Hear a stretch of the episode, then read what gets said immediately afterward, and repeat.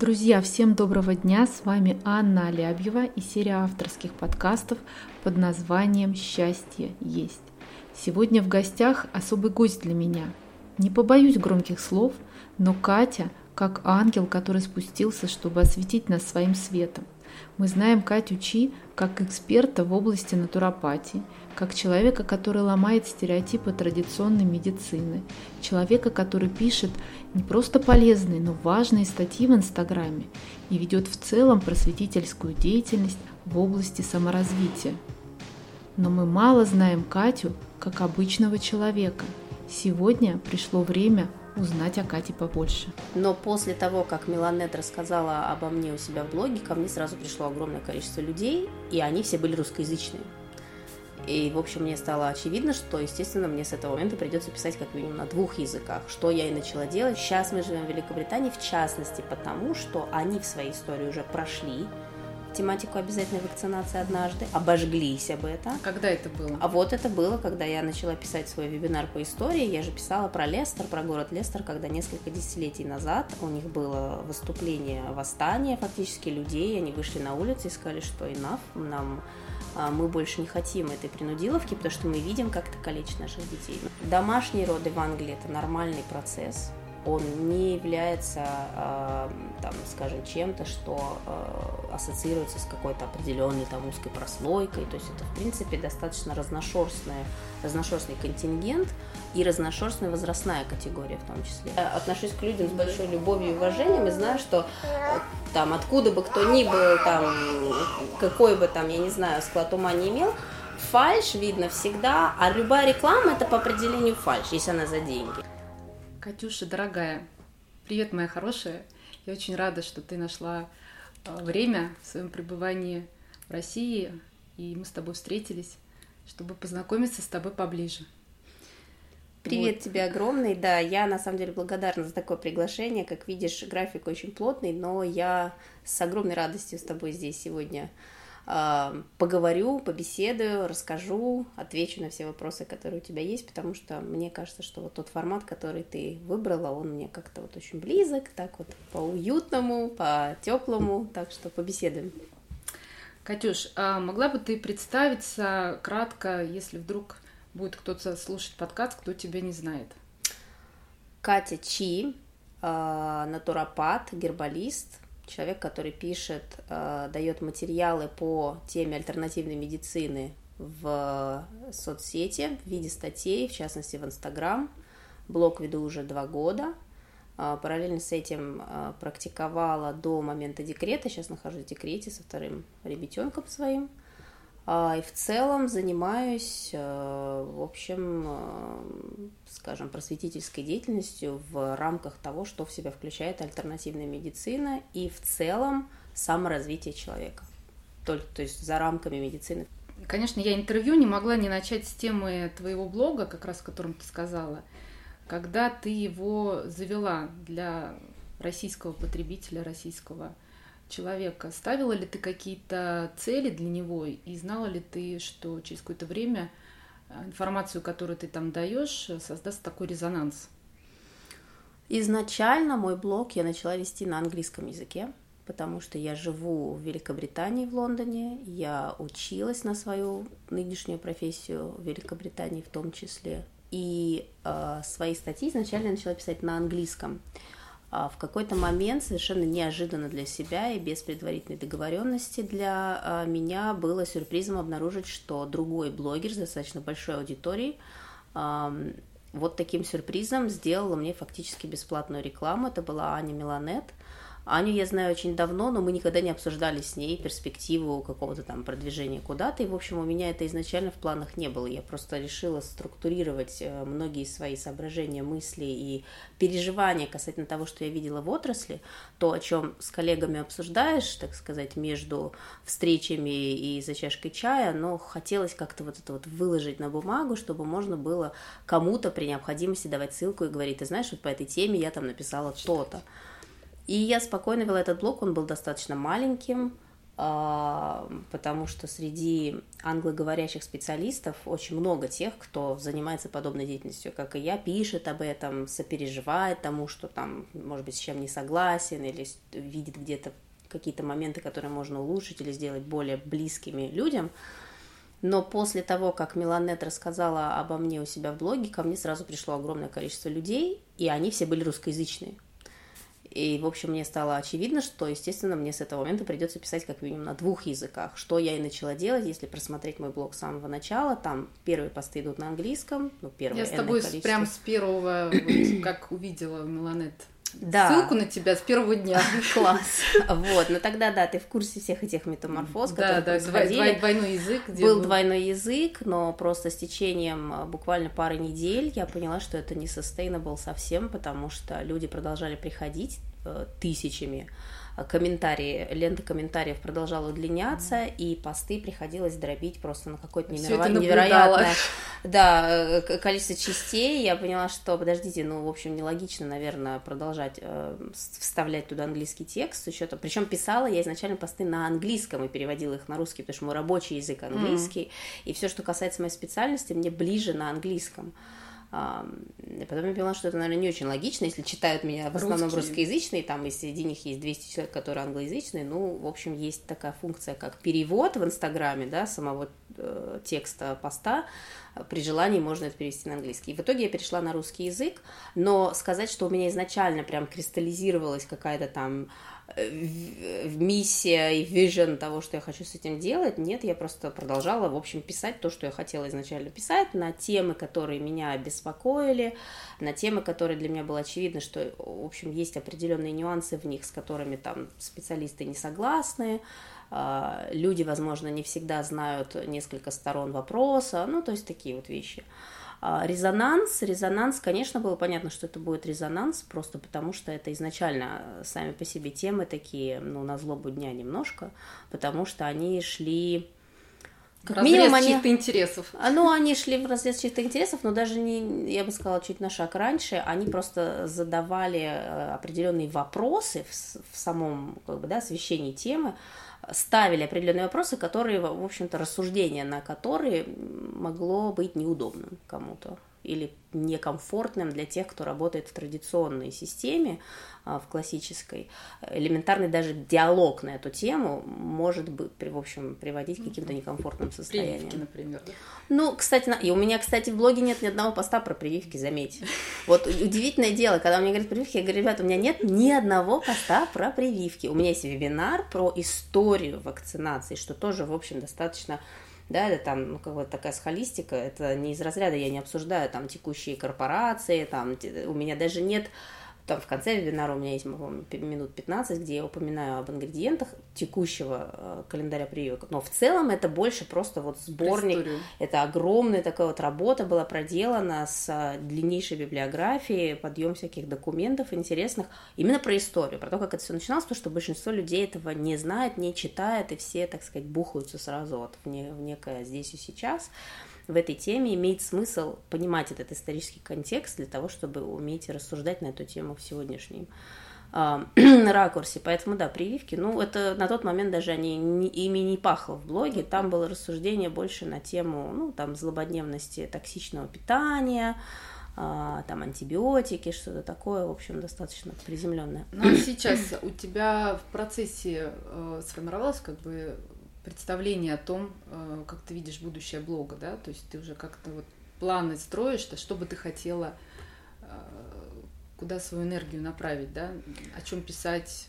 Ты знаешь, у меня, дальше? я такой, наверное, очень странный блогер, если вообще меня можно назвать таким словом. Вот я смотрю на своих коллег, назовем их так, там, по Инстаграму, а, у всех очень все классно построено, все очень а, эффективно значит, там изучают статистику своего блога, понимают, как на это реагировать, там, исходя из чего, как надо строить свои там посты, там, я не знаю, что еще делать. Я вот это вообще ничего не умею делать. То есть спонтанно. У меня нет, у меня оно не спонтанно в прямом смысле слова, когда вот там петух клюнул, я пошла что-то написала. У меня изначально с первого дня так было, и вот сегодня у меня 396 тысяч подписчиков, а, и продолжает быть абсолютно точно так же у меня никогда нет никакого плана о том, что вот так мне там надо за этот месяц выпустить там столько-то постов, темы будут вот такие-то, вот так вот это надо там осветить, вообще ничего, то есть никакого бизнес-плана на определенный период у меня нет. Почему? Потому что я очень чутко чувствую людей и свою что аудиторию. Надо я считываю то, что есть сейчас вот в прямом смысле в информационном поле. Иногда мне просто вот я могу три недели ничего не писать, ну, потому что вот не идет. Не идет. Вроде по идее там надо, как да, там, муза, надо, да? вот сейчас там уже долго. У меня были перерывы, я там месяц ничего не писала, там для блогера это самоубийство, да? Не, ну ты сторисы там... ставишь практически там каждый день через Сторис день, я ставлю, потому что у меня такие... Не Нет, да, в этом смысле да, но с точки зрения каких-то там вот этих параметров, я не знаю, там охвата, что-то там еще, я не знаю, наверное, я где-то там совсем в какой-то очень странной линейке, но меня это никогда не волновало, потому что удивительным образом, даже когда не было постов долгое время, даже когда сторис были, там номинально там одна-две там в день, э, очень общие, все равно постоянно идет э, приток людей, потому что уже созданная база постов, она такая большая, что, что в принципе почитать. всегда есть почитать даже тем, кто уже давно пришел, вряд ли среди там 396 э, тысяч человек, все да. прочитали все посты от и до, там, от начала, поэтому всегда есть что почитать. Но я всегда ориентируюсь больше именно на то, что я считываю с вот ситуационно с э, народа, с людей. Я не могу это объяснить, как это происходит, но у меня постоянно ситуации, когда я там могу три недели ничего не писать, а потом я ночью просто сижу и понимаю, что я сегодня, вот если надо мне до 6 утра, я буду сидеть до 6 утра, но мне надо написать вот это. Почему вот именно это, вот не знаю, но я понимаю, что вот просто вот до трясучки в руках, что вот сейчас это. И я это выкладываю, и на следующий день половина комментариев, как это вовремя, вот я как раз вчера, Читала, да? и там много, то есть вот только так, поэтому с точки зрения, вот у меня сейчас как-то там кристаллизуется план по продвижению блога, с точки зрения блога, именно как блога, вот мои посты, он так и будет существовать дальше, как формат общения с людьми, как формат некого монолога с одной стороны, диалога с другой стороны, я вообще это даже блогом не называю, я это везде называю форумом, количество комментариев, комментариев под моими поста, да. постами, оно очень большое, и это форум обсуждений. И, в общем, блог построен на этих людях, не столько как бы на том, что я пишу, но столько на том, как какой резонанс это вызывает, да. что они приносят с собой, куда это в итоге выводит, на какие размышления. Потому что каждый пост фактически, или каждый блок постов, он потом приводит меня на мысль, там, ага, вот здесь вот, вот это вот выскочила тематика, наверное, имеет смысл в какой-то момент к ней вернуться. И потом наступает момент, когда меня также два часа ночи тюкает, и я понимаю, что вот сейчас надо. Поэтому это такой симбиоз. То есть с точки зрения исключительно блога, он, в общем, как бы живет своей жизнью вот так, как он живет, и будет продолжать жить. Опять же, учитывая, что в Инстаграме есть определенные лимитирующие факторы, что ты, ну, да. ну как бы, можно делать то, что можно делать. Кать, а ты давно, э, так поняла, живешь в Лондоне. Можешь рассказать, почему именно эта страна была выбрана тобой для проживания, да? Очень просто. У меня там жил муж. я вообще до этого никогда... То есть я очень много путешествовала по миру всегда. А, и раннего детства там, меня родители возили по роду своей деятельности, но уже в более сознательном возрасте я путешествовала много с друзьями, но вот до Великобритании никогда не доезжала. Есть люди, я знаю, э, в России, которые просто вот у них есть там некий фанатизм в отношении этой страны, многие хотят поехать в Лондон, там Лондон. Мне вообще никогда не интересовал Лондон, мне было совершенно как-то вот параллельно до этого города, а до этой страны. Ты там живешь? Сейчас уже почти, сколько, одиннадцатый год. А, достаточно долго. Но и вот у меня, я там как-то не заезжала сюда никогда, но в момент, когда мы уже начали, в общем, серьезно близко общаться с моим будущим супругом, и у нас как бы были серьезные отношения, он на тот момент уже жил в Лондоне достаточно долго, то есть он там уже практически 20 лет базируется, и у меня на распутье, когда вот я выбирала решаться ли мне обрубать очередную свою успешную карьеру и начинать все с нуля, куда мне, так сказать, направить свои стопы, и я поняла, что окей, как бы, наверное, я направлю их именно туда по семейным причинам, потому что мне хотелось все-таки попытаться разобраться. разобраться, вообще приведет ли это к чему-то, но в итоге это привело к созданию семьи. Скажи, как э, вообще в целом в Европе, может быть, отдельно в Англии, ну, как бы, да, я не знаю, вот ты, может быть, уточнишь, а, совмещается традиционная а, принятая медицина и натуропатия. А, уважительно ли идет отношение, да, то есть могут ли сосуществовать, да, параллельно вот эти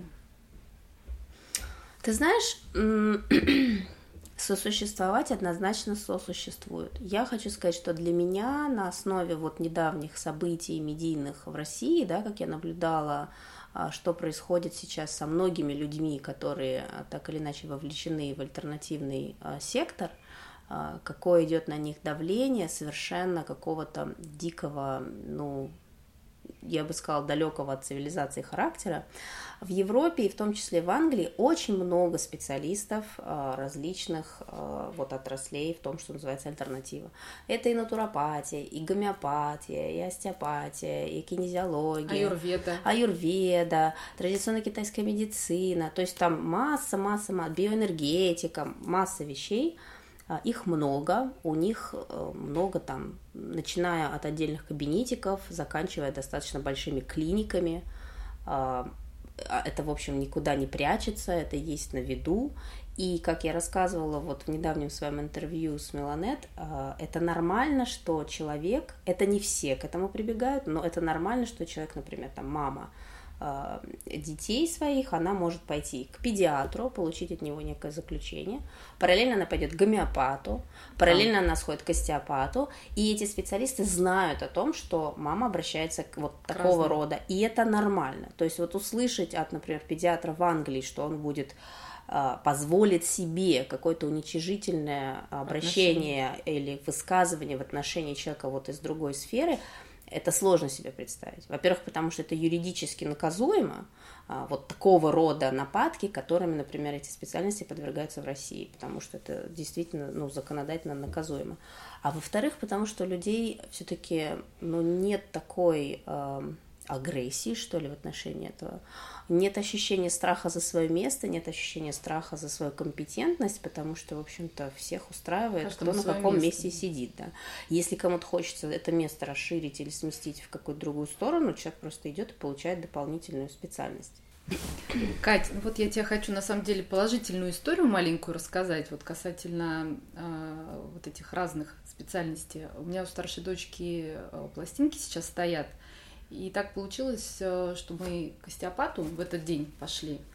И к ортодонту нам нужно было на плановый осмотр посмотреть зубки. И после остеопата остеопат попросила, говорит, вы можете, говорит, сегодня не одевать пластинки, потому что я поработала угу. там, и может э, движение быть. Я говорю, ну вот мы идем к ортодонту. Она говорит, не волнуйтесь, они знают, кто такие остеопаты. Вы, говорит, скажите. Ну, ортодонты, она... да. Нет, и, она, это... и она, да. И я действительно сказала, и была очень приятно удивлена, что она сказала, да, хорошо, говорит, ну, я согласна, ну... сегодня можете их не одевать. Да, но я тебе хочу сказать, что это не совсем репрезентативный пример, потому что ортодонты действительно знают, что такое остеопатия, потому что, в общем-то, это пересекается с тем, что они делают. Это, ну, то есть было бы странно, очень странно, если бы какие-то были. Речь больше идет о пересечении таких вещей, как, например, например, там, я не знаю, классический онколог и гомеопат, например. Ну, это прям... Да, но разные, вот тем не менее, да, как бы, ну, вот такие вещи, поэтому... Эм, да, я могу сказать, что ни в Европе, ни в Великобритании, ни даже в Штатах, где достаточно остро периодически вспыхивают какие-то моменты конфликтности и медийно все это тоже освещается. Вот сказать, что на местах кто-то может себе позволить там вот в прямом смысле прыскать слюной, как-то вот оскорби, оскорбительно отзываться, или что совсем недопустимо там в адрес самой э, матери, там, да, которая ну, к да. нему пришла, или там человеку, пациенту, как бы вот как-то его оценивать, исходя из его э, того, к чему он прибегает и чему он, в общем, э, там верит или, или что он читает элементарно, но это дико. Ну, там, наверное, более свободное телевидение, да? И Нет, там сложен... телевидение там ну, абсолютно не никакое, нулевое, абсолютно не свободное, телевидение не свободное нигде, но мне кажется, Великобритания, то есть вот нет более занудного телевидения, чем в Великобритании это просто полный трэш, его как бы смотреть вообще невозможно, и там вообще такие темы не обсуждаются, не освещаются. Там по телевидению, публичному телевидению, вот государственному телевидению Великобритании а, идут вечно новости, либо какие-то непонятные третьесортные там какие-то сериалы, там реалити что-то. Тема медицины там вообще очень сильно далеко, да. Поэтому если такую информацию кто-то и получает, то точно не из телевидения, а это именно ну, идет, во-первых, очень много популяризации вот всего альтернативного через всякие сообщества, через social media, через социальные сети, да, там всякие э, йога-студии там и прочее, прочее. Поэтому, ну, тем не менее, ну, проводятся там, не знаю, международные конвенции, симпозиумы, собираются там те же онкологи, альтернативы, да, там как бы да. это все. Ну, поэтому это не вызывает какой-то вот такой остроты восприятия как что-то такое, что чему-то угрожает или там должно вызывать вот э, состояние защиты. Там, в общем, Спокойно. Нет, ну, немножко, да, на пару градусов по, по, полегче. Кать, если вот э, прям очень кратко касаться вопроса вакцинации, то есть вообще не хочу далеко туда да, э, лезть, просто короткий вопрос. Если вдруг в Европе, в Англии ведут все-таки когда-то, не дай бог, обязательную вакцинацию, куда ты уедешь? Ну и вообще вот думала, Хороший вопрос. Ну, буду, будем смотреть, куда мы уедем, но мы однозначно туда уедем, потому что для нас с мужем вот такие вещи, как питание, доступ к чистому воздуху, к более-менее чистой воде, в, там, в данном случае водопроводной, к свободной сфере услуг, в, частности в области медицины, потому что мы, например, вообще ей не пользуемся и не обращаемся никогда. Это из разряда мы вас не трогаем, и вы нас не трогаете.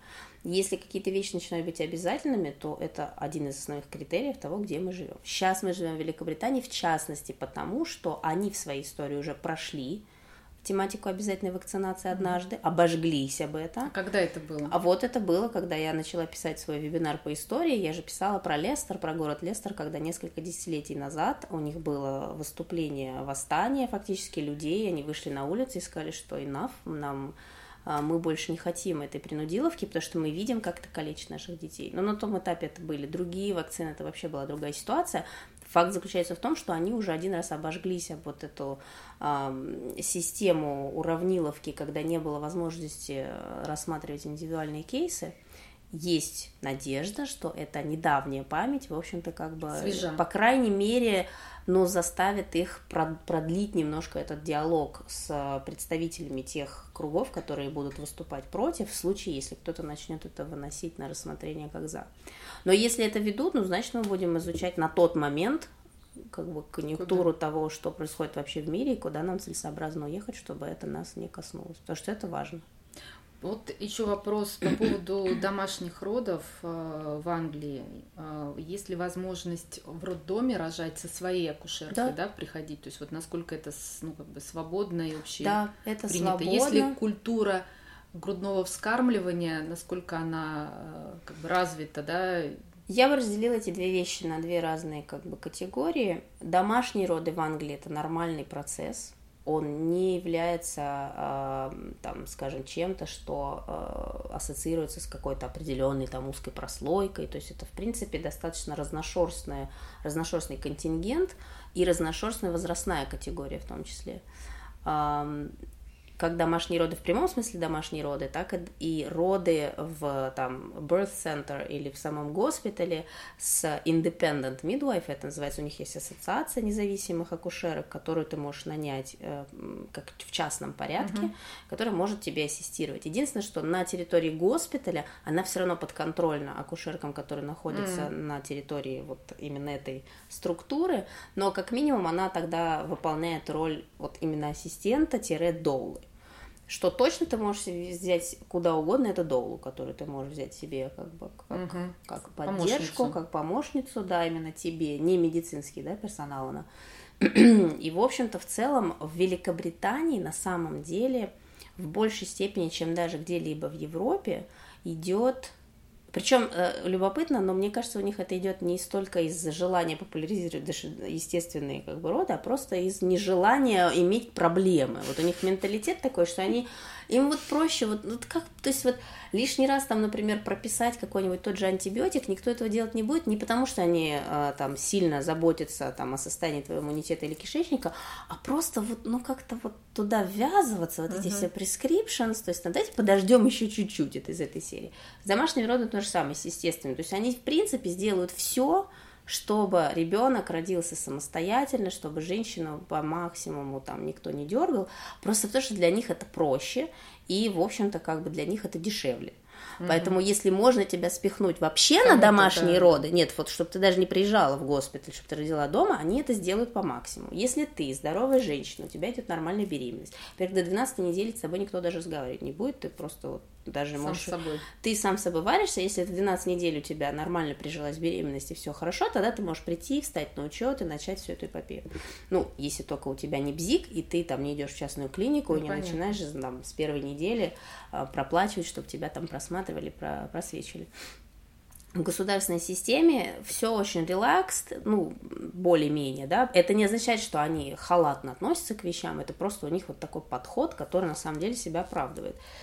И в итоге, если они видят, что беременность шла нормально, все твои показатели в норме, ты себя прекрасно чувствуешь, ближе уже к родовому процессу, они тебе скажут, вы знаете, у вас есть опция родить дома, не хотите А. ли вы? То есть даже предлагают. Они предлагают, они просто предлагают, они дают тебе этот выбор в бумажном варианте. У них есть команды по домашним родам при госпитале, Мгм. С которыми ты знакомишься заранее, и, соответственно, когда ты рожаешь дома, ты звонишь в свой госпиталь, и оттуда приезжает тебе home birth team, они называются. То есть это команда при госпитале, но которые работают на дому. Им так проще, потому что у них так меньше косты, и меньше надо за тебя платить, ты как бы все там Ну да. сделала, и все, и с тобой возиться не нужно, от меньше одной... Ну, факт заключается в том, что это является их стимулом, но, но в реальности, в результате просто это очень сильно на руку тому, что как рождается большее количество детей без проблем, без травм, большее количество женщин имеет этот положительный опыт. Не всегда так по одной простой причине. Женщины сами зачастую провоцируют эти проблемные ситуации, потому что в голов... То есть вроде инфраструктуры, вот она вся готова, да, для того, чтобы все было как надо. Но очень много женщин не имеют вот этого вот достаточного, так сказать, уровня информированности, чтобы к этому так относиться. Женщины идут и насильно говорят, не нет, да, нет, нет, вы меня, пожалуйста, посвятите, вы меня просветите, вы меня лишний раз осмотрите, вы там мне скажите, вы меня возьмите, вы нет, вы меня привезите вот сюда. Поэтому это абсурд. У нас как бы в стране обратная ситуация, Да, да, женщины хотят, хотят, свободы. хотят, спустите меня, не трогайте меня, дайте мне родить самой, а тебя, ты, значит, там привязывают, Да. выдавливают, там, я не знаю, вы- вы- выжимают, как угодно. А там, пожалуйста, делай, что Делай, хочешь, но за тобой ходит хвостиком и говорит, нет, я боюсь, я не знаю, не умею. Хотя там курсов много, и те же независимые, эти акушерки, они дают очень много курсов и стараются там просто с транспарантами везде кричат о том, что, ребята, нам нужно срочно спасать там наших детей. Но это одна тема, а тема грудного вскармливания на самом деле печальная, потому что вот ее как-то вообще перестали популяризировать, и недавно моя одна знакомая, которая родила эм, буквально пару месяцев назад, в феврале, встретились с ней на улице, она шла со своим малышом, она говорит, ты знаешь, я сейчас иду из парка, где я встречалась вот с локал как бы мамашками, мы там все сидели на пикнике, у нас такой был зен, мы как бы говорили там о каждой о своем опыте а, родительства и материнства. Я была единственная, кто кормила грудью, и на меня смотрели странно, потому что детям там 3-4 месяца, все уже на бутылочке, и все прекрасно.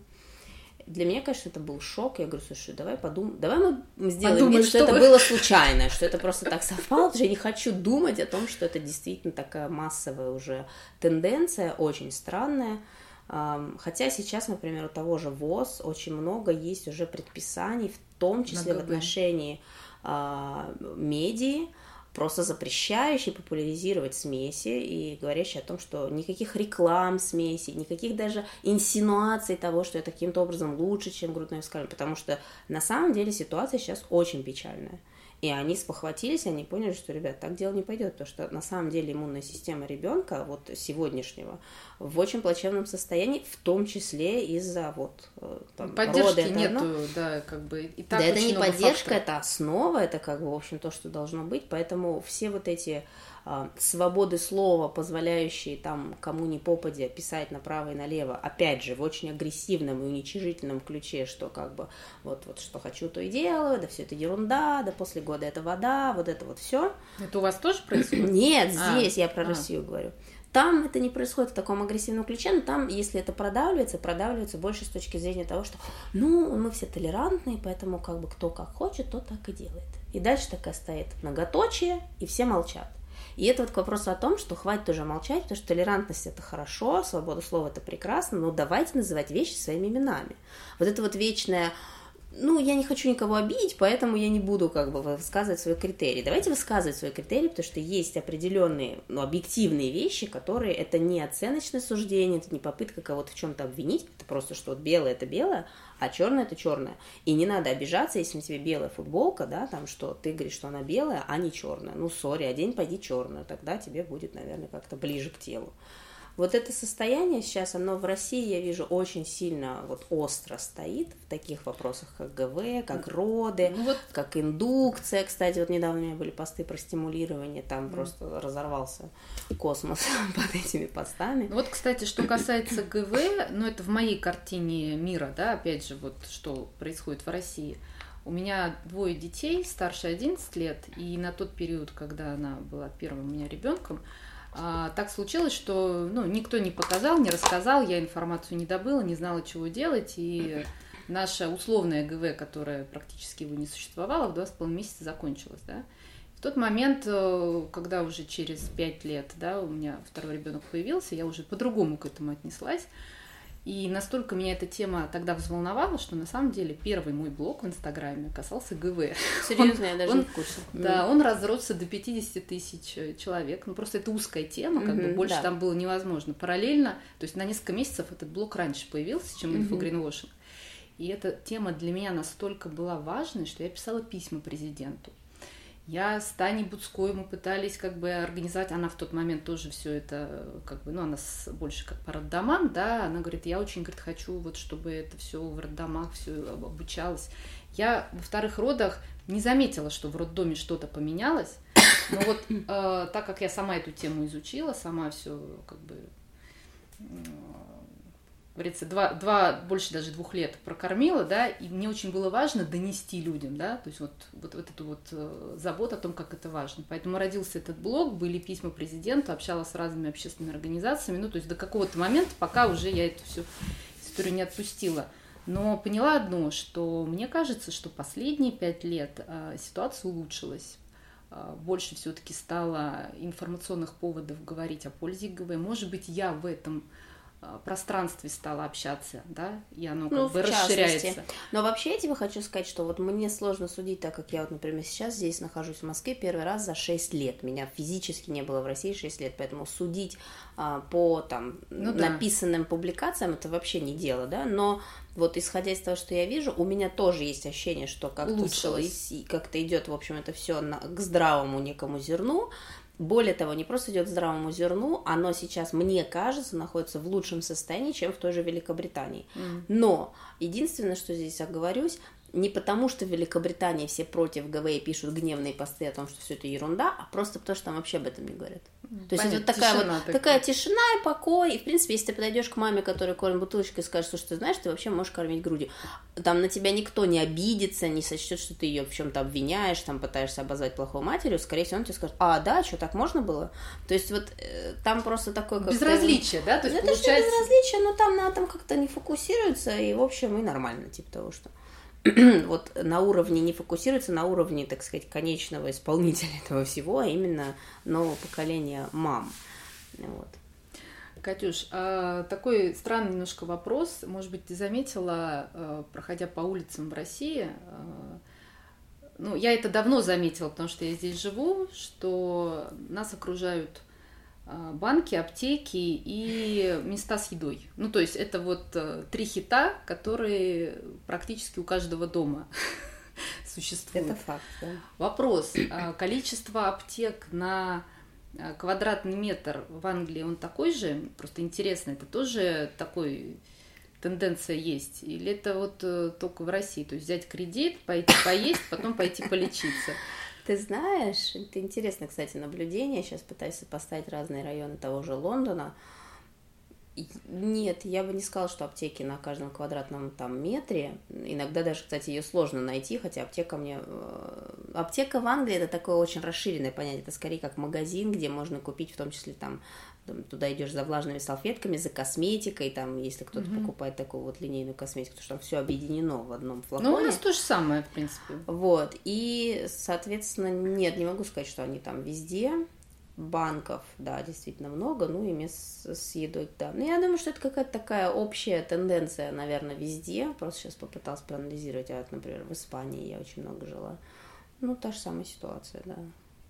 Я могу при этом сказать, что а, согласно тому, где ты находишься в Лондоне, в каком районе, например, в каком-нибудь Шордич, ты при этом еще будешь натыкаться через каждую вторую дверь на какой-нибудь там клиника акупунктуры, там mm. специалист по аюрведе, йога-студия, там я не знаю, что еще, пилатес и прочее, прочее. Еще один вопрос э, про Англию э, у нас, э, ну, как бы проект InfoGreenwashing, конечно, в основном косметического плана, хотя тема экологии нас э, тоже волнует и касается. И сейчас э, по моим внутренним настроям, да, для меня это вообще тема выходит уже прям совсем на первый план, и как Экология, одна из самых, да, самая, как бы одна из самых важных. Вот, расскажи, как в Англии, есть ли раздельный сбор, как сортируете отходы, да, сортируешь ли ты сама, и что происходит у вас там. Для тех, кто хочет узнать о продвижении раздельного сбора в России, предлагаю послушать подкаст с Анной Гаркушей, руководителем направления по взаимодействию с органами власти в сфере экологии «Раздельный сбор», членом экологического совета при губернаторе Ленинградской области. В Англии есть раздельный сбор, да, мы сортируем сами. Большинство людей, с кем я общаюсь, тоже занимаются хотя бы минимальной сортировкой, то есть, ну, как минимум там э, картон, бумагу отсортировывает от органики, ну, вот даже просто на таком уровне. Но в целом есть э, достаточно инфраструктуры, чтобы разделять там и стекло, и металл, и там, я не знаю, разные виды пластика, то есть там крышки от этих пластиковых да. бутылок, сами пластиковые бутылки и так далее. Это не везде, это не повсеместная система, которая вот прям куда не бы обяз... ты ни пришел. То есть у вас не обязательно? Нет, она не обязательная. И насколько я понимаю, вот это тот момент, когда они сами еще толком не поняли, где вот это вот законодательное поле, в котором она, они, вот к вопросу об обязаловке, бриты, они очень осторожно относятся ко всему, что касается что навязывания, mm. потому что у них люди такие очень, в общем, а, скажем так, избалованные, излишне, так сказать, на бинтик вышли, да? Да, поэтому для того, чтобы что-то э, что кому-то навязать или их чему-то обязать, даже если это номинально понятно, что это положить, нужно очень аккуратно юридически к этому подходить. При этом это не мешает, в принципе, людям в отсутствии обязаловки законодательной э, достаточно инициативно к этому подходить. Там во многих местах есть и в, например, пищевых каких-то там точках, там ресторанах и прочее, они там уже делают ресайклинг на этапе, когда ты там что-то покупаешь, чтобы ты не мог это выбросить там туда-сюда. На улицах все мусорные баки имеют разделы для того, чтобы угу. ты сунул газету вот сюда, а там свою. А как дальше? Ты ну, что-то знаешь про то, э, как дальше сортировка происходит? Дальше у них идет сортировка из тех мест, где у них изначально позволяется сортировка на уровне потребителя, у них идет сортировка в несколько а, точек, которые находятся на вот там, где Темза впадает в море. Угу. Вот фактически все эти чудесные берега это такие вот перерабатывающие структуры, которые занимаются сортировкой, упаковкой. По Темзе очень часто можно видеть плывут такие вот контейнеровозы, которые как раз с разделенными вот этими вот различными различного цвета, ну контейнерами фактически большими. А дальше я тебе могу сказать, что мне кажется, что большую часть мусора Британия сваливает куда-то в другую страну. Швеция? Вот нет, мне кажется, что это не в Швеции. Швеция идет, же покупает сейчас. А, э, куда-то, вот я сейчас не могу тебе пиарят сказать. мусоросжигательные заводы, да. показывая о том, как круто в Швеции, что Швеция вырабатывает электроэнергию за счет того, что ей вся Европа продает. Ну, я не уверена, мусор. насколько ну, то есть, бриты делают именно да? туда, да, но я точно знаю, что какую-то часть они точно совершенно продают. Все-таки мне кажется, что это страны третьего мира какие-то не беру сейчас сказать какие, но у них вот, то есть мне кажется, ну, а дальше это что, стран, страны третьего мира, у них-то точно ничего не построено для того, чтобы вот, утилизировать это. Вот. Что на самом деле тема актуальна, это вот когда люди начинают говорить, вот, значит, там в цивилизованных странах, в цивилизованных странах, на самом деле, на данном этапе тоже еще тот разброд и шатание на эту тему, потому печально, что ты можешь Кать, как печально, бы сортировать, можешь что угодно делать, но в итоге там у тебя есть там два пункта, которые будут это сортировать и потом перерабатывать, и как бы, в общем, экологично к этому подходить, но эти два пункта, они покроют там, ну, не знаю, там, ну, 15% страны, а все остальное будет идти в таком достаточно общем режиме. Поэтому, но с другой стороны, вот, например, в Британии есть замечательный сосед Ирландия, у которых в этом отношении вообще очень жестко. И они только что приняли новый свод законов, который обязывает, а, там у них по мусору очень много, но в частности, это просто на злобу дня, недавно об этом узнала, а, у них к 2030 году, то есть считай через 10 лет, уже сейчас прописано законодательно, что они полностью должны вывести из оборота любые транспортные средства с, бензиновым и дизельным топливом. Только электрическое э, передвижение. Это я просто к тому, что в, в пору экологии в странах там, соседствующих с той же Великобританией иногда вещи идут как-то более расторопнее. А бриты они в этом смысле, может быть, Но будем надеяться, что и в Европе, и в России все-таки так скажем, державы, так скажем, руководители держав все-таки быстрее начнут э, шевелить мозгами. А это уже неизбежно, понимаешь, потому что вот, вот реперкуссии этого всего, они настолько сейчас уже очевидны, и в том числе на здоровье человека, вот это вот да. засилье этого пластика, да. влияние на гормональную систему да. детей, там, на фертильность, на все. Это уже сейчас просто уже невозможно эту голову спрятать в песок, Э, поэтому я уверена, что так или иначе сейчас это постепенно один за другим начнут себя как бы цеплять в общую цепочку, когда поймут, что ну, это просто вот э, Пусть нет это будет трендом, выхода. но нет другого выхода, потому что по-другому уже никак. Да. Катюш, а, скажи, а, твой старший ребенок ходит в детский сад, и в дальнейшем какую бы ты хотела школу его отдать, ну, если есть какие-то у вас направления, да, особо там, Монтессори, может быть, еще, да, что в Англии мой старший ребенок не ходит в садик, ему четыре с половиной года. В четыре с половиной года я не вижу необходимости в садике, если есть возможность находиться с ребенком и заниматься им самостоятельно, что я, собственно, и делаю. Поэтому, в частности, там, э, моя работа в том же блоге, э, она организуется сообразно тому, что у меня двое детей, и в первую очередь я занимаюсь ими поэтому я не пишу посты каждый день, да, иногда там, может быть, очень хочется побыстрее какую-то информацию выдать, но у меня это занимает определенное время, потому что я занимаюсь детьми сама. Соответственно, я не вожу э, сына в садик, но он ходит на много разных, э, назовем это, секций, кружков. Ежедневно у него есть какие-то занятия. Каждое занятие это какая-то своя группа детишек, с которой он общается, разношерстная и он очень доволен. Что касается школы, пока мы с мужем не определились, то что изначально у нас вообще есть большой вопрос, а хотим ли мы, чтобы он пошел в номенклатурную школу как таковую, mm-hmm.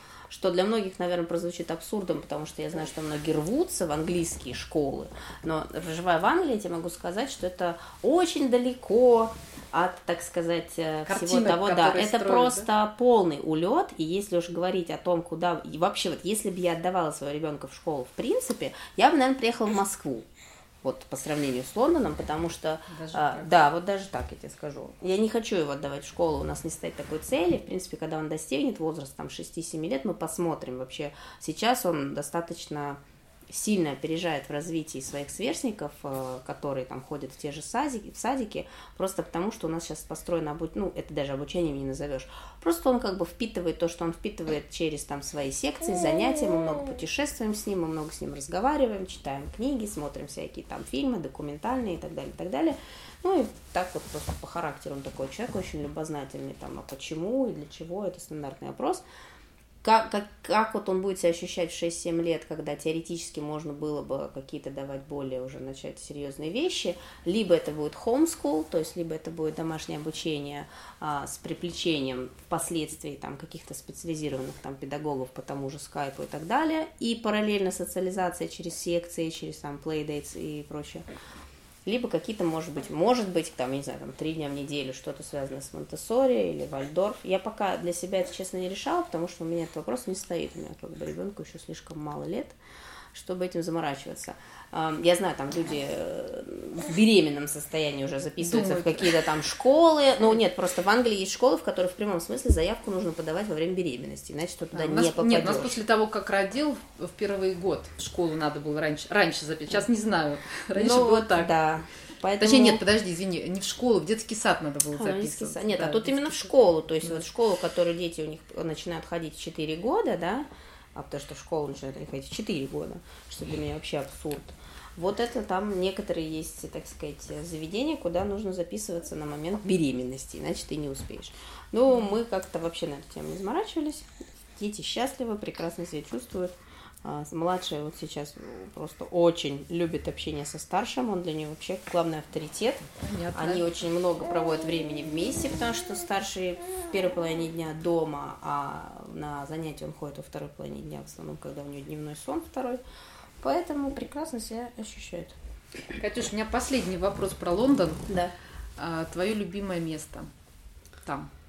Хм, ты знаешь, оно менялось сообразно тому, что я делала в городе и чем я больше всего занималась. Когда я там работала, мне больше всего нравилось а, район South Bank, это Южный берег, там, где находятся фестивальные концертные залы, там такая достаточно расслабленная атмосфера.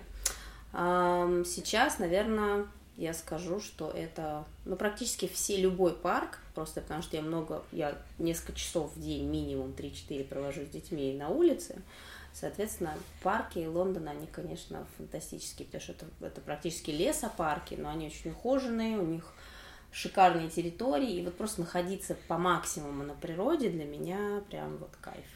Я не очень люблю сам город вот именно во всю эту суету туда влезать, туда иногда хорошо окунуться, там сходить попить чаю, там, не знаю, с какими-то ну, друзьями, да. ну, так, и быстренько вернуться обратно к своим, к своей травке и к деревьям. Не хватает этого.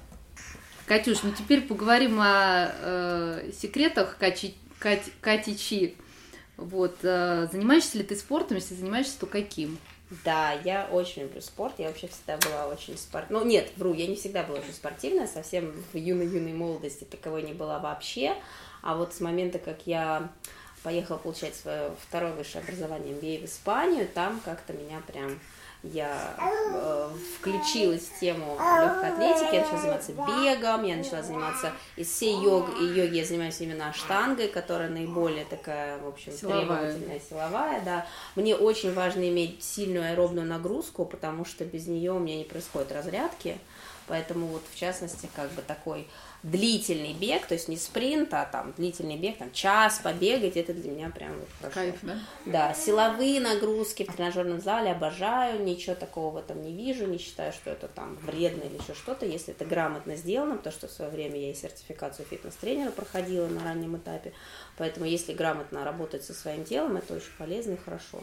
Сейчас вот после второй беременности только-только начинаю возвращаться к спорту, дочке моей сейчас 7 месяцев, вот это тот рубеж, когда можно уже ну, возвращаться в такие активные тренировки. До этого, в общем, надо себя поберечь и тело свое не насиловать. Это я специально фокусирую на этом внимание, потому что очень часто девчонки, я вижу, они прям вот все, бегут. они там бегут. Ну да, вот я сейчас там, на мне сейчас честно, там 10 лишних килограмм условно. Лишних они не лишние, но это те, которые вот мне нужны были для того, чтобы выносить вот чудо и, и хорошо и благостно его родить. Ну, постепенно сейчас мы будем, так сказать, это все с этим прощаться и возвращаться в свою спортивную форму. Так что спорт это да, это прям. Катюш, веришь ли ты в астрологию? Как ты к ней относишься? Считаешь ли, что ретроградный Меркурий, затмения влияют на каждого человека? А, да, я, я не скажу, что я вот верю в астрологию. Это не вопрос веры, это вопрос того, что есть Отношения вещи, которые...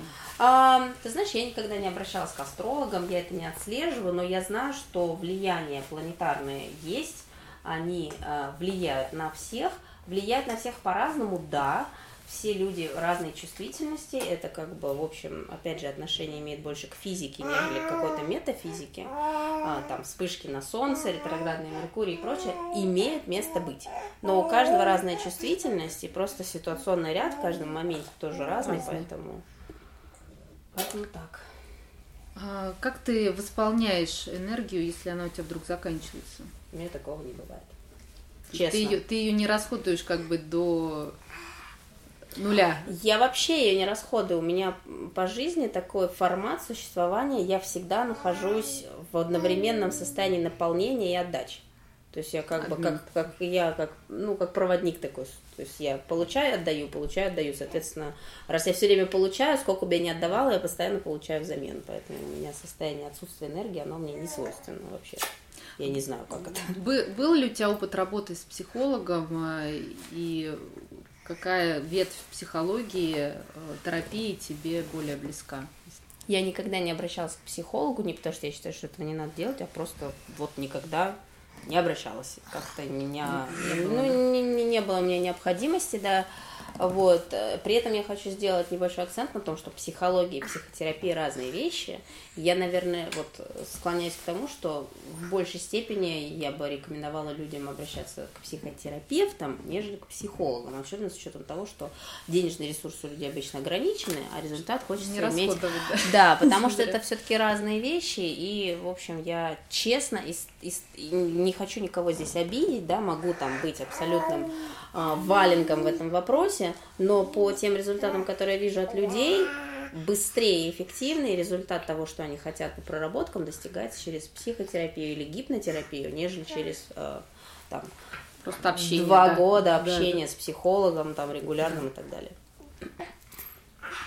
Катюш, а бывает, что ты сама можешь болеть или болеют твои дети? Если болеете, то как долго, ну, промежутки времени? Ты знаешь, это бывает, но это бывает очень редко. Дети у меня вообще практически не болеют, и старшие, и младшие. Я сама болею тоже достаточно редко, и вообще это, в принципе, состояние болезни, я бы не назвала это состоянием болезни. Вот, например, в частности, сейчас у меня чуть осипший голос, да, там есть а, небольшой насморк, но это чистой воды психосоматика. У меня было достаточно интересное эмоциональное состояние перед приездом в Москву, потому что я не знала, что я здесь обнаружу. И э, у меня организм, в общем, отказывался воспринимать некую реальность, которую я, возможно, себе нарисовала, и говорил, что я не хочу это видеть, я не хочу это слышать. И у меня было ощущение, что мне не дают говорить. Поэтому связки мои не находятся все время пребывания здесь в таком как бы стрессовом режиме. Хотя на самом деле по факту оказалось, что приезд очень удачный, очень светлый, очень добрый, наполненный э, благодарностью и любовью многих-многих людей. Но вот так мое, мое тело на Тело это реагирует, и я ему, в общем, даю это, да, это, это выработать в себе. А так по болезни могу тебе сказать, что, честно, нет, наверное. Даже не помню, когда кто из нас. Вот так, чтобы сказать, что болел. А, Катя, а может ли тебя какие-то люди или какие-то ситуации тебя, э, ну так скажем, Вывести за- из себя. вывести из себя, раз- раздражать, да, бывает ли такое? Ну, если Знаешь, даже сейчас уже внутренне, почти да, нет. может, ты не выдаешь, но как бы Ну, нет, то- а что смысл? То есть, какая разница, выдаешь, не выдаешь? Речь идет о том, что на самом деле внутри происходит, да? происходит, да. Нет, ты знаешь, вот я тебе могу абсолютно искренне сказать, что сейчас уже, наверное, нет. Вот, наверное, нет. Бывают моменты, когда так вот хочется на секунду застрять в каком-то моменте, посмотреть поближе и сказать, подождите, зачем это? Вот именно зачем это, потому что ну, однозначно, что все происходит для чего-то, да? Вот. А так, чтобы меня вывести из себя, честно, я вообще очень эмоциональный человек. И вот, например, там лет 15 назад меня из себя вывести было достаточно легко. Потому что я там э, вечно там за правду, э, борец за справедливость и так далее. Но вот пройдя определенный путь и там определенные трансформации сама собой, сейчас уже у меня немножко другое мировоззрение, поэтому нет, вывести меня из себя. Более того, те, кто стараются сильно вывести меня из себя, получают вот абсолютно обратно пропорциональный Ситуация, ответ, просто потому что так у меня сейчас прошита формула внутри. А ходишь ли ты к косметологу? Если ходишь, то за какими процедурами? Вообще не хожу. Вот честно, не хожу вообще. Абсолютно не разбираюсь в том, что предлагают косметологи. А, не знаю, что они там делают. Наверное, там что-то супер много всего модного и интересного. Не в курсе. Ухаживаю А- своим а лицом дома- сама. Дома какую косметику любишь? У меня только минеральная косметика, а, вот которая Декоративная. декоративная. Уходовая косметика у меня вообще просто примитивнейшая. То есть там кокосовое масло, которым я смываю свою минеральную тушь Иника. У меня, собственно, две марки, которыми я пользуюсь из декоративной косметики. Это Иника Органикс и Лили Лоло. Вообще у меня достаточно ограниченное количество того, чем я вот... Да, ты согласна? Ты согласна? Ты тоже участвуешь в диалоге, да? Молодец. Рано начинаем. Вот, поэтому с точки зрения уходовой, да, я пользуюсь различными масками, мне очень нравятся вот всякие как бы на травах, на выжимках, что-то такое. Иногда даже можно, ну, просто вот какие-то вещи самой намешать. Очень много использую эфирных масел в этих масках, мне нравится. Не пользуюсь парфюмом вообще, пользуюсь только эфирными маслами. То есть у меня достаточно такой, ну, как бы очень-очень базовый подход. Подход такой, как обычно у большинства людей бывает вот где-нибудь на море. Вот когда Ну да. люди приезжают на море, они начинают Отдыхать. вот так вот, да. Де- деток с кожей. Они начинают вот так как бы за собой ухаживать, и, и, в общем, прекрасно себя чувствуют. У меня такой уход, он всегда там в городе, зимой, неважно. Ну, просто, во-первых, потому что я, мне неинтересно на что-то такое заморачиваться. Во-вторых, я вижу, что мне, по большому счету, это а, подходит. У меня каких-то там а, проблем с там, излишней, не знаю, там, сухостью или там, наоборот, жирностью или там, я не знаю, какими-то высыпаниями, морщинами, еще чем-то. м, Пока, по крайней мере, не наблюдаю, меня как-то сильно не смущает ничего из того, что я хочу там с этим что-то сделать. Я регулярно, кстати, делаю все упражнения Меланет на лицо, для того, чтобы там и глазки были открыты, и чтобы осанку как бы держать, особенно сейчас, когда кормишь второго ребенка постоянно Ну вот да. в этой позе. Валик, все вот это у меня есть, вот это вот, вот это моя Основа. уходовая косметика, да. там бег, нахождение на природе, питание, нужное количество воды. Сколько вот ты раз в день кушаешь? То есть какой у тебя режим? По-разному. У меня бывают дни, когда я могу поесть один раз, но в целом я стараюсь все-таки не устраивать э, такие э, забеги для своих надпочечников и стараюсь питаться по 16,8 графику. Вот. А в этих 8 там 9 часах, ну, раза три обычно ем. Снеки у меня, в принципе, отсутствуют. То есть я больше, наверное, в промежутке между пью много там каких-то там мяту, например, завариваю, воду постоянно с собой таскаю, там воду с лимоном. Раза три, наверное, да, в среднем. Катюш, а в своем блоге а, можешь ска- рассказать, почему ты не берешь рекламу? Ну, то есть на протяжении да, всего времени, что у Да. тебя существует блог, да, ты всегда пишешь, я знаю, что у тебя нет рекламы. Нет. Как бы, ну, э, почему? Мне непонятен вообще этот концепт рекламы, когда к тебе приходит другой человек, которого ты не знаешь, ничего не знаешь о его Про него. продукте, и он тебе говорит, вот тебе деньги, скажи, что я хороший. Я говорю, ну подожди, стоп, у меня есть определенная социальная ответственность, да, особенно Да. там, неважно, 10 у меня человек подписчиков или там 10 миллионов. Но вот я- мне сложно, я вообще такой человек достаточно, мне, я врать не умею, по мне сразу видно, если я пытаюсь что-то изобразить не то. Поэтому я вообще давно уже поняла, что я по жизни просто всегда вот говорю как есть. Там нравится кому-то, не нравится, это уже там их проблема. Поэтому изобразить из себя какую-то чрезвычайную заинтересованность в, Продукте в- в каком-то. каком-то продукте и попытаться кого-то увидеть, у меня это не получится, это будет выглядеть смехотворно. Э, Люди очень не глупые, Не все поверят, сами по себе. Я отношусь к людям с большой любовью и уважением и знаю, что э, там откуда бы кто ни был, там какой бы там, я не знаю, склад ума не имел, фальш видно всегда, а любая реклама это по определению фальш, если она за деньги. Другой вопрос, что если ты, например, там у тебя есть друг, который производит что-то классное, тебе Ну это да. нравится, ты этим пользуешься, но он вот просто по доброте своей душевной говорит, ты знаешь, вот за так не надо, Ну я да, там тебя... отблагодарю, Ну, это да. там одна ситуация. Но у меня Да. таких ситуаций нет, поэтому я просто говорю, ребят, извините, я не рекламирую. Если я что-то рекламирую в своем блоге, то есть если вы видите, что я пишу там, ребята, вот это там супер, то это мне за это не заплатили, и чаще всего об этом даже не знают, что я собираюсь об этом твоя. писать. Многим компаниям, в том числе какой-нибудь там, не знаю, травы Humaworm, который я в свое время писала о них, они, по-моему, стали миллиардерами После за счет меня, но они до сих пор, не, ну, они в какой-то да? момент поняли, откуда ноги растут, но они долгие месяцы не могли понять, почему на них Скупили обрушился траву. российский рынок на несчастную семейную там предприятие в Штатах Накинулись. на ферме, да. То есть вот так вот я это делаю, только по такому принципу. Катюш, будет твоя школа? Будет. Я долго думала и сомневалась, стоит ли, надо ли, да зачем, да почему. А сейчас я вот реально посмотрела на количество людей, у которых очень классный уже уровень подготовки во многих аспектах, о котором, в принципе, надо просто ну, структурировать какие-то вещи. И да, я поняла, что это было бы очень супер, потому что клонировать а, людей сложно пока, а, так сказать, э, пустить в массы Да. определенную информацию нужно. Ну, у меня теперь несколько вопросов. Твоего мнения, Катя О. Катя О. Катя О.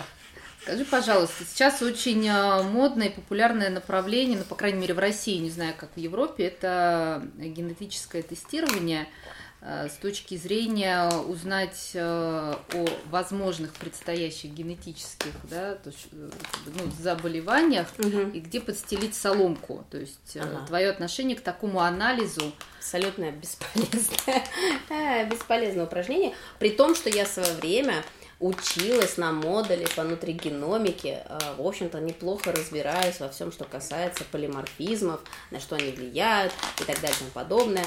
Э, в какой-то момент даже, в общем, активно этим занималась со своими пациентами, а потом просто поняла, что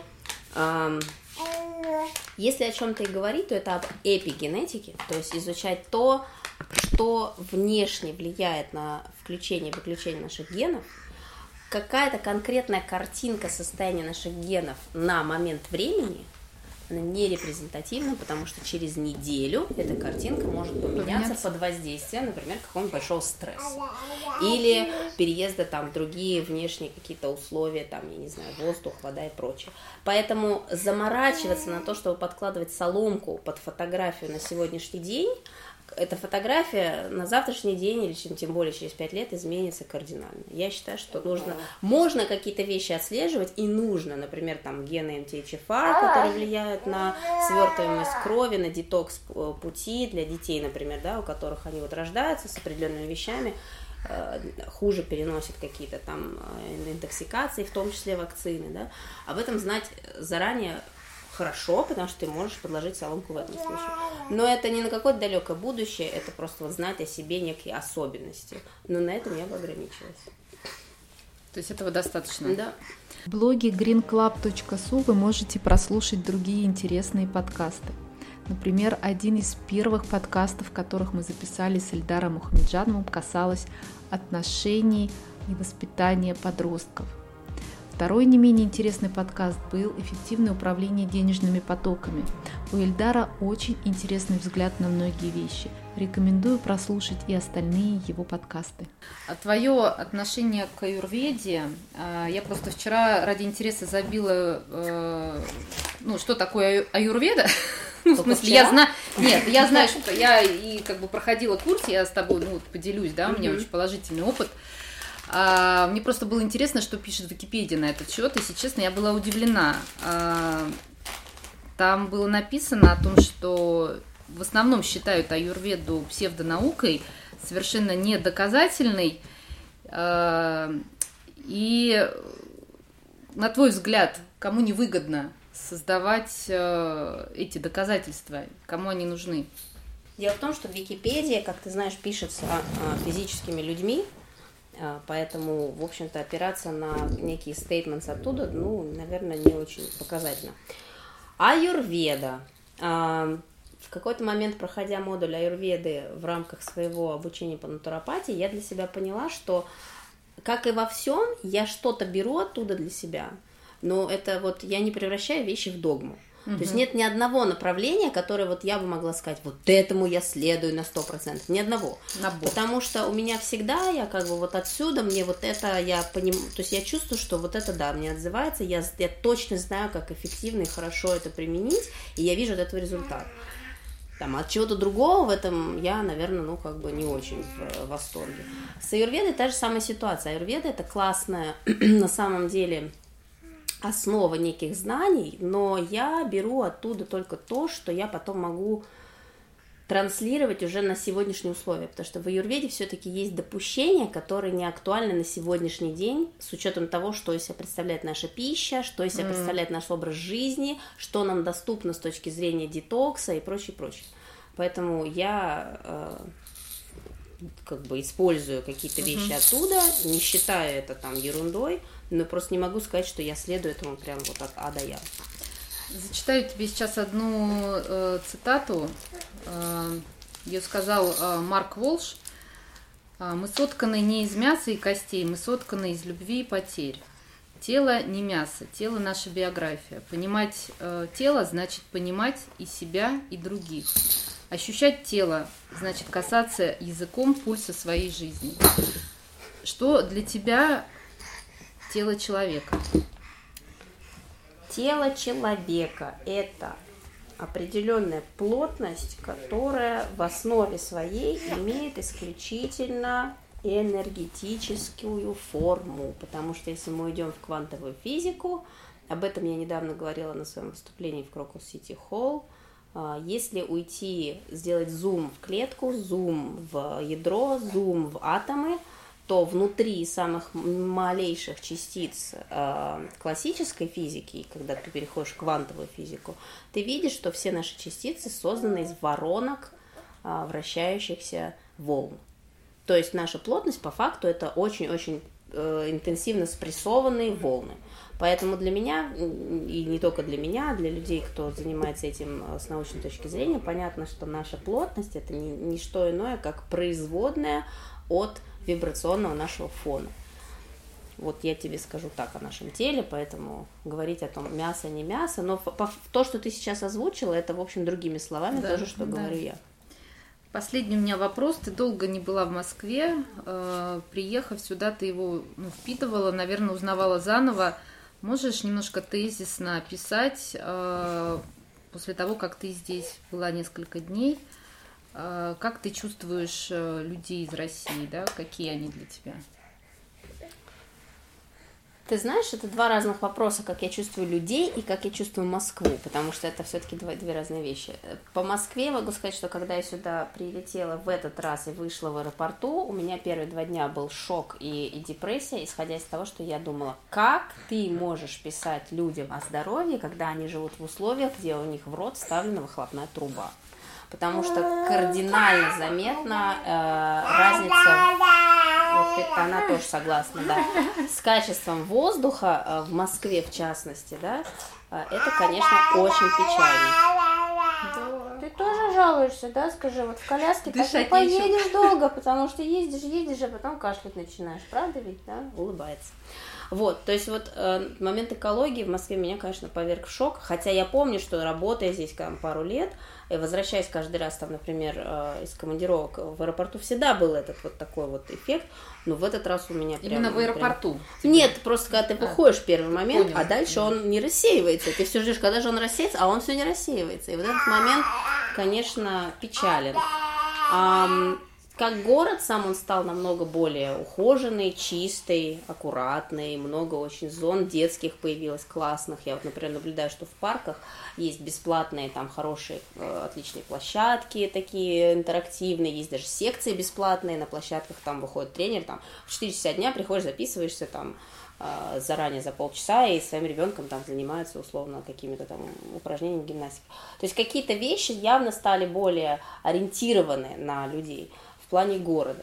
Каких-то там нюансов касательно, там, я не знаю, кто какую плитку кладет и перекладывает 250 раз, я не знаю, вот, но а, меня на самом деле единственное, что в этот приезд э, взбудоражило, это вот эта история с тем, что якобы собираются вскрывать ядерный могильник в Коломенском, для, построя, для строительства какой-то там автомагистрали. Я детально в это пока не вдавалась, но очень хочу это изучить, потому что мне многие мои читатели прислали информацию об этом и попросили э, осветить, потому что очень многих это беспокоит. И пока ничего не знаю, сказать не могу. Но такие вещи, они тоже, как в общем, наводят на мысль. А вот что касается людей, вот у нее есть что сказать. Что касается людей, а, есть две вещи – с одной стороны, у меня был определенный такой, эм, э, ну, в общем, налет грусти, когда я увидела, что в людях немножко исчез запал вот этого желания возможно, отстоять некую свою индивидуальность. То есть стало больше уравниловки. Стало mm-hmm. видно, что люди более комфортно ощущают себя в некой массе. Согласны и, им, как, на все. Согласны, ну если не на все, то как бы это начинает доминировать над, возможно, какими-то личными там что-то я бы, может быть, сделала бы по-другому. Ну, да ладно, да бог с ним, как бы все так, и мне так тоже, я адаптируюсь.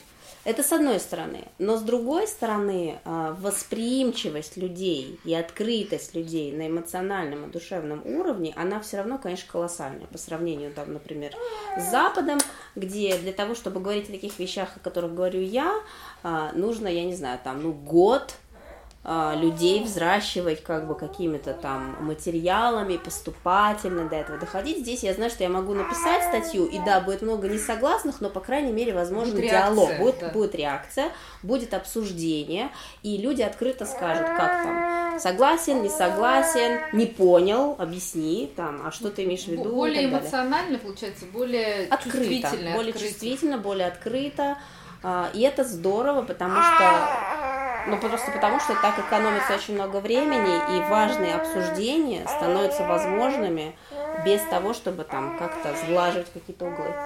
Мила, я думаю, что Да. дальше интервью ты продолжишь, да, потому что ты очень Наше интервью закончилось. Да? Да, мы благодарим вас, девочки. Да, у нас вот мы сегодня в такой замечательной душевной компании девчачьей Да. собрались, да, Да, с маленькой, с моей. Спасибо тебе, дорогая, что мне дала Катюш, хоть минимум три четверти времени сказать то, что я хотела. Тебе огромное спасибо, за Спасибо, Катюш. приглашение. Это очень всегда отрадно, когда есть люди не безразличные как раз, вот о Да. чем мы сейчас говорим, чувствительные, которые тоже Ой, хотят навести порядок. хотят навести порядок на одном, так сказать, э, мирном фронте находятся с, э, со мной и мне подобными. Это здорово. И находясь там, на самом деле, в Лондоне, всегда очень помогает вот это сознание, что когда ты пишешь какие-то темы, что ты знаешь, что ты сейчас очередную там откроешь ящик Пандоры, Ну да, да. но я знаю, что есть такие люди, как ты, по ту сторону баррикад, что вы, находясь За- здесь, Заступиться. вы, нет, это даже не про заступление, что вы видите это, что вы можете участвовать в этой дискуссии, и что вы можете на местах как бы тоже э, свои водные давать людям, и, в общем, это не один там в поле вышел, прокричал, его закидали там камнями, и ты ушел.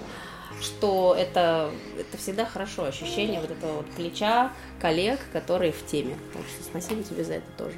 Спасибо, Катюш, дорогая. Вот и прошел наш час короткого интервью с Катюшей. Пусть каждый из вас, кто прослушал этот подкаст, возьмет частичку вдохновения. Для меня лично Катя – пример. И в первую очередь как мама. Она мало об этом говорит, но от этого ее пример еще более ценный. Дети для нее номер один в списке всех дел. Она не обделит их вниманием, не заставит подождать. Их интересы и потребности полностью окутаны любовью и вниманием родной мамы. Я желаю каждой из вас стать звездочкой, которая будет сиять очень ярким светом для самых близких людей на Земле. Пока-пока!